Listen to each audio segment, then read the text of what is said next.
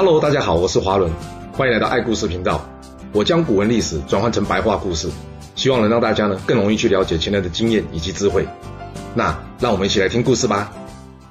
上次我们说到呢，秦始皇一气之下将这扶苏赶往这上郡，而就在扶苏前往上郡的隔年，秦国出现了三件怪事。哪三件怪事呢？第一件事是出现了这荧惑守心的天文现象。嗯。什么是荧惑守心呐、啊？所谓的荧惑呢，也就是火星，而这个星呢，指的是古人所称二十八星宿中心脏的星这个星宿，也就是现在所称的天蝎座。所谓荧惑守心呢，指的就是这火星出现流的现象，也就是这火星顺行转逆行，或是逆行转顺行。因为这个时候呢，看起来火星好像运动变慢，所以古人称之为守。简单来说。就是你从地面上看，好像这火星呢，在这天蝎座附近打转。这没有图面来解释哦，可能有点难以想象。有兴趣的人呢，可以上网去查一下。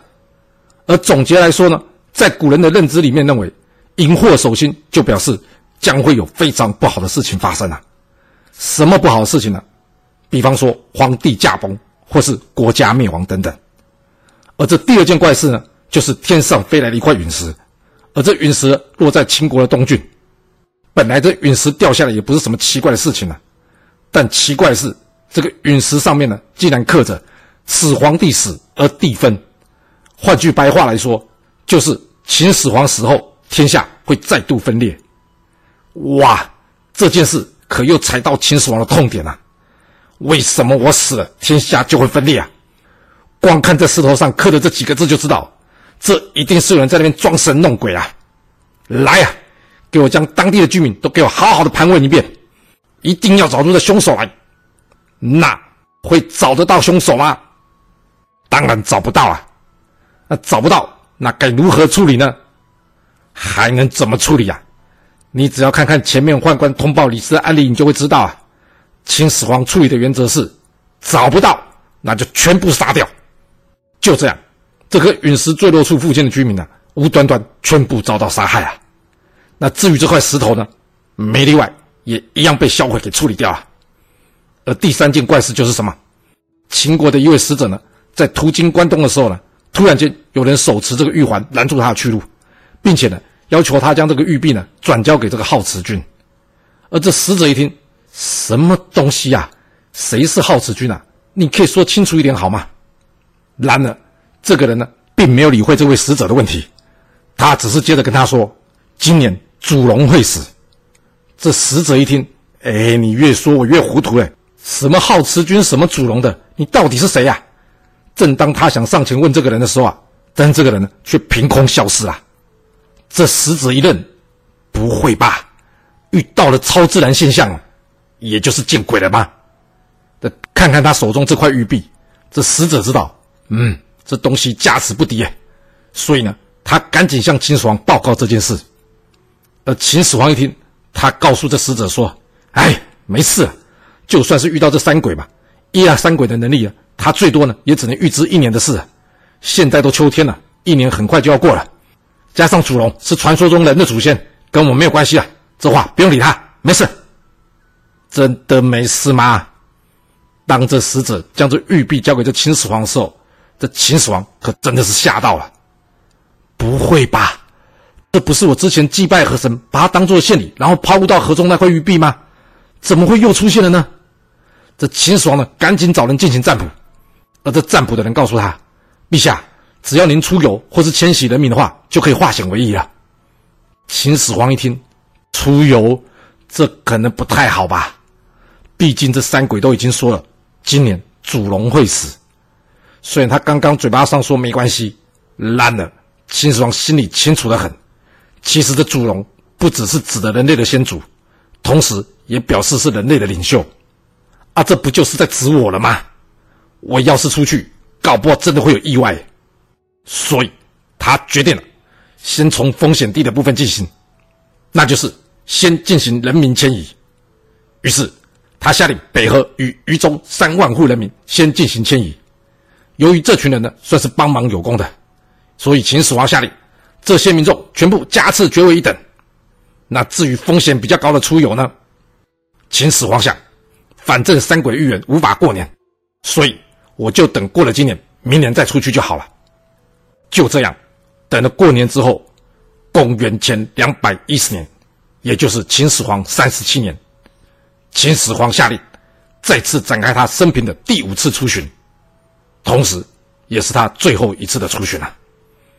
这次出游，秦始皇带着左丞相李斯以及右丞相去疾守，另外还有这中车府的府令赵高。而这中车府的府令赵高在知道这件事情之后呢，他立刻跑去跟胡亥说，要这胡亥呢主动向秦始皇请示，要跟秦始皇一同出巡啊。在这里要另外一提的是，关于这个赵高，赵高原本是赵国王族的一支，因为他母亲犯罪，几个兄弟呢全部被处罚，所以成为了秦国的隐官。所谓的隐官，也就是现在更生人的意思啦。简单来说，就是他犯了法之后，政府给他工作做。由于有了这身份，所以赵高一家人地位都非常的卑微。不过，因为赵高本人精通秦国的刑狱以及律法，没想到呢，他竟然因此咸鱼翻身，让秦始皇破格将他提升为中车府府令，也就是大约现在国家领导人的秘书兼司机啦。秦始皇除了命赵高为中车府府令之外，并且呢，让他来教导他的二儿子胡亥如何进行案件的审判。这样说来，秦始皇应该还蛮重用赵高的哦。让这赵高成为他小孩的老师啊，而这看似风平浪静的日子啊，却在有一天突然间传出了噩耗。一天，蒙恬的弟弟蒙毅呢，奉秦始皇命令来捉这个赵高，因为有人向秦始皇报告赵高犯了重罪啊。这蒙毅在审理案件之后呢，认为赵高罪证确凿，依据情律，应该要将赵高判处死刑。那赵高会在这边下台一鞠躬吗？还没啦，别忘他学生是谁。没错，他的学生就是秦始皇的二儿子胡亥。有胡亥在罩他，他没有那么容易就出事啊。加上这赵高平常嘴巴甜，做事又认真，所以呢，秦始皇在考虑之后，最后决定了：好了，再给你一个机会，就不惩处他了。秦始皇不但是给他机会啊，而且呢，还让他官复原职，继续教导胡亥啊。嗯，听起来有点怪怪的哦。或许秦始皇是想用施以恩德的方式来让这赵高忠心啊，不过他可能没有想到，小人就是小人，他只会知道你的利，但永远不会记得你的恩啊。那赵高是小人吗？啊，你往下听就会知道了。由于赵高身为秦始皇的司机兼秘书啊，所以他当然能知道秦始皇要出巡的事。不过出巡就出巡，那他为什么要胡亥同行呢？这是因为扶苏已经被秦始皇给送去上郡了。俗话说“近水楼台先得月”，既然第一继承人被支开了，换句话说，这第二继承人就有机会上位了。所以赵高要胡亥把握好这机会，好好的在秦始皇面前表现表现。当然，这出巡也可以顺便出去走走玩玩，顺了胡亥的心呐。不过，这看似正常的安排当中，却隐含了一个极少有人注意到的秘密，同时也非常有可能。就是赵高要胡亥与秦始皇一同出巡的最重要原因呐、啊，那就是这身为秦始皇秘书的赵高，或许当时已经发现了这秦始皇身体已经一天不如一天了。这一出巡毕竟是舟车劳顿，对于身体不好的人来说，这绝对是沉重的负担。然而，秦始皇能不出去吗？不行，因为接连遇到这么多的怪事，加上这算命的要他出游。所以他知道，即使硬着头皮拖着身体，秦始皇也会出去走走的。那看在赵高的眼里，这要是秦始皇身体突然间顶不住，突然间驾崩了，那到时谁在他的身边，谁就有可能是最大的获益者。所以他要这胡亥跟上，千万别失去了这大好的机会啊！是的，这一路上虽然舟车劳顿，但秦始皇心心念念的就是到这狼野去找这徐福。看看这徐福去寻找长生不老药的进度呢，进行的怎么样？这徐福一听，哇，要命呢！陛下要来，但是哪里来的长生不老药呢？诶，你觉得秦始皇现在有办法接受这个答案吗？他花了大把钱给你用，结果你什么蛋都没生出来。别的不说，咸阳城去年刚挖坑埋掉那四百六十多个人，应该能给你徐福一些警惕吧？那徐福应该要怎么做呢？没东西。那就只好靠张嘴来鬼扯吧。这徐福一见到秦始皇之后，他跟秦始皇说：“陛下，我们有好多次看到蓬莱仙山哦，但是因为这海中有一条超大的鮫鱼啊，它在那边阻挡，所以啊，我们才一直无法登上这仙山取回灵药啊。哦，要是陛下您哦，可以派兵协助解决掉这条鮫鱼哦，我相信啊，我们就可以顺利登上仙山取回灵药啦。哇，什么跟什么，最好是有交易在作乱呐啊，那你之前为什么不说啊？这摆明就是你办事不力，还想要把责任推给秦始皇哦？你以为秦始皇会信吗？哎哎，他真的信嘞！看来他的身体真的不行啊，连这种低级的骗术他都分别不了了。不过也很有一种可能，那就是他知道他被骗了。然而现在也只能死马当活马医，试试看呐。加上呢，这秦始皇的确也做了个梦，梦到他与海神大战，所以呢，他或多或少。还是选择了相信徐福的说法。然而，对这件事，他还有个疑问。嗯，什么疑问？那就是，在秦始皇的梦中啊，这海神呢是长得跟一般人没有两样的，并不是一条鮫鱼啊。徐福，你会不会搞错啦？那该怎么确定呢？老样子，去问专业的就知道了。于是，秦始皇询问这占卜的官员，而这占卜的人告诉秦始皇说：“陛下。”海神呢，是我们一般人所看不到的。通常啊，它会化身成大鱼或是蛟龙的样子。所以这徐福所说的蛟鱼啊，很可能就是这个恶神啊。但要是陛下可以除掉这恶神，相信就能见到善神啊。哇，看样子徐福收买这个占卜的哦。不过我们也不知道啊，不能无端端指控人家。那秦始皇会怎么看这件事呢？秦始皇想，也是啊，搞不好这是上天对我的考验啊。于是他亲自率领士兵呢，带上这抓捕大鱼的器具呢，入海捕鱼啦。这一行人从狼野出发，一直向北抵达这龙城山。然而很抱歉，都没有看到徐福口中的大鱼耶。这秦始皇回头看看徐福，徐福，你确定有鲛鱼吗？这徐福一听呢，他回答秦始皇说：“哎，陛下，真的有啦，哎，很有可能哦。”是鮫鱼听到陛下您的威名了，所以他不敢出来，跑掉了。哎，要不这样，我们再追追看，一定能追到的。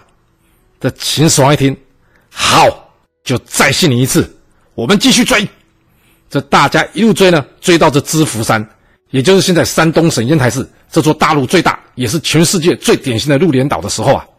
这时候突然之间有士兵回报，报前方有大鱼出现啊！哇，真的假的？真的有鮫鱼哦！这秦始皇二话不说，要大家呢赶紧抓鱼。就这样，这船上啊强弩乱发。那有抓到吗？哎，有哎，真的抓到了！哇，这真不知道要说徐福好运，还是说这条鱼倒霉啊？反正最后就是秦始皇真的有抓到一条大鱼哎。那这样，徐福找不到长生不老药，也就有一个合理的说法了。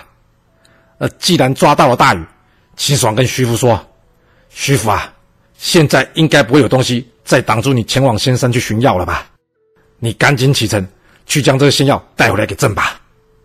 这徐福领命之后呢，他再次带着三千名童男童女前往了这传说中的蓬莱仙山。那他会找到吗？找不找得到已经不重要了，因为这秦始皇已经等不到了。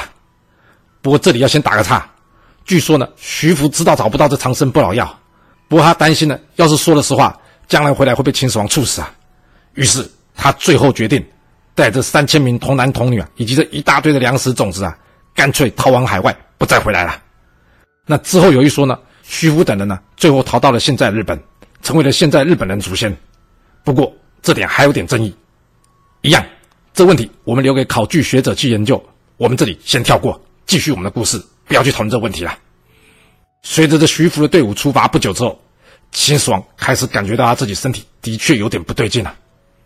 所谓落叶归根呢，知道自己快不行，他了，赶紧让这车驾往西而行，准备返回这咸阳城。然而，不管他怎么隐瞒身体的状况，当车队走到平原津的时候，秦始皇还是病倒了。那面对秦始皇状况，随行的大臣们心里也多少有个谱，只是因为秦始皇很讨厌听到“死”这个字，所以。没有人敢提起这个字，或者是讨论皇位继承的问题啊。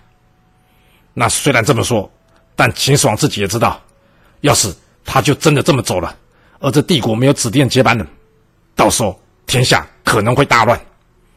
于是他写了封诏书，要他的大儿子扶苏在他死后将这军队交给蒙恬掌管，并且赶紧前来将他的灵柩带回咸阳安葬。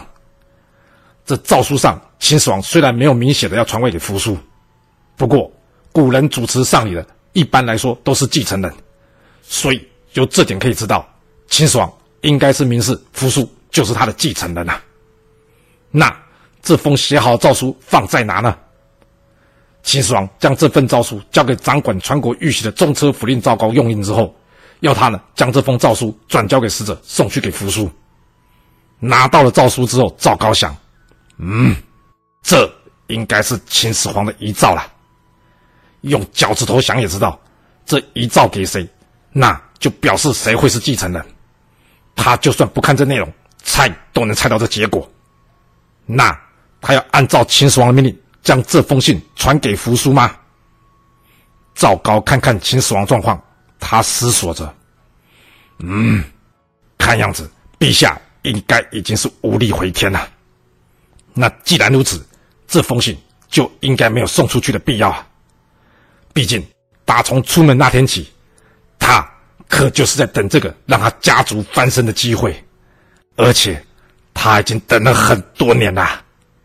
那赵高到底是在等什么机会呢？当然就是将他学生胡亥推上这皇帝位置的机会啊！是的，赵高没有判断错，因为当秦始皇车队来到沙丘宫殿的时候。这千古一帝秦始皇，一位改变时代的重要人物，最后仍旧不敌病魔，静静的倒下，走完了他生命的旅程，以及结束了他未完成的梦想。至于他的功过，就留给后人来评价了。随着秦始皇的倒下，丞相李斯一看，糟诶，陛下还没有能撑到回到咸阳城，而我大秦也没有设立太子，要是现在就发出陛下死亡讯息。那这在朝中的皇子们恐怕会联手大臣夺权，形成天下大乱啊！这这该怎么办呢？李斯想了想之后，决定，他决定要来个秘不发丧。他想说，这一切等到回了咸阳城，形势稳定之后再说吧。不过，从沙丘到咸阳城还有一段距离与时间，这该怎么办好呢？哎，还好，反正平常清爽就不太爱人家随便见到他，这样正好。李斯索性将秦始皇先放在这棺材里，然后呢，将这棺材放在这温凉车上面。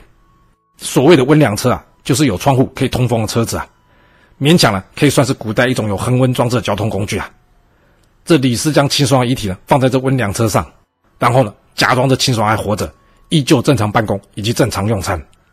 而这整件事呢，只有李斯、胡亥、赵高，还有秦始皇亲近的宦官，总共五六个人知道。李斯的安排呢，赵高都看在眼里啊。赵高知道，李斯之所以这么安排，表示李斯非常在乎他的权位。所以，等李斯一切安排妥当之后，赵高终于要开始展开他的计划了。这赵高先是找了个机会呢，私下去见着胡亥，然后他将秦始皇诏书拿出来，跟这胡亥说：“皇子在陛下死之前写了这封诏书，要召回扶苏来处理他身后事。换句话说，我猜陛下之主意要传位给这扶苏。然而。”如你所见，这诏书只有这一封，并没有给其他的皇子。也就是说，一旦扶苏回到咸阳城即位成为二世皇帝，那之后就没有其他皇子的事啊，甚至连块安身立命的土地也没有啊。这胡亥一听，嗯，那有什么办法？这是我爸决定的。听到这，赵高笑着对胡亥说：“真的是这样吗？我这次建议你随同陛下出巡，除了是增长你的阅历，最重要是。”就是在预防这一刻的发生啊！皇子，这天下究竟归谁？现在已经不是陛下说的算了。你看，陛下他现在还能说得出话来吗？这胡亥一听，哎，赵高，你这话什么意思啊？这时，赵高露出他邪恶的笑容，然后继续说道：“皇子啊，现在这天下究竟归谁？应该是由你。”我以及丞相李斯来决定，不是吗？这要当天下主人，还是要当臣子，都只在你的一念之间。你只要想想看，你是要治人，还是受制于人？我想这答案你应该很明白了吧？哇，这糟糕，想要搞夺权哦。那胡亥会听他的话吗？而这李斯他们有那么容易能摆平他吗？这故事会如何的发展呢？我们到下次才能跟各位说喽。好啦，我们今天就先说到这。若喜欢我的故事，要麻烦您记得动动你的手指，给我五星评价，或是点赞、订阅、追踪以及分享哦。当然，也欢迎您留言分享你对这一集的想法，或是你也可以请我喝一杯咖啡或是饮料，让我有持续创作的动力。其实历史就是顶层阶级的生活记录，了解顶层阶级的思考逻辑以及做法方式，我们就有机会改变自己的未来。谢谢您来听我说故事，我们下次再见喽。